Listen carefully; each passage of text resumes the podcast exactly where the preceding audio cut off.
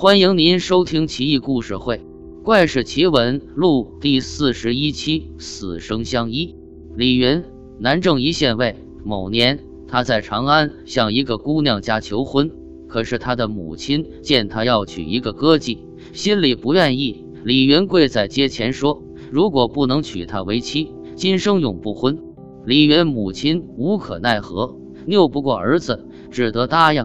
歌妓叫楚斌，真乃好名字。婚后夫妻恩爱，楚斌孝敬公婆，乡邻盛赞。可情深不寿，天不嫁年。结婚三年，楚斌黯然去世，未能为李家留下一儿半女。第二年，李渊按父母之命娶前上司南郑县令之女沈氏为妻。洞房之日，高朋满座。他喝得有点醉，想泡个澡。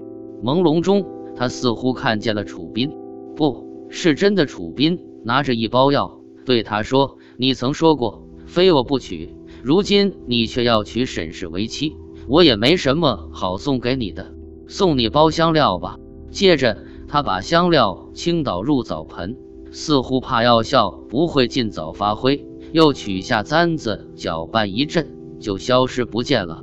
李云早已吓得说不出话。此时，李云感到十分愧疚。他想起身，可是视线逐渐模糊。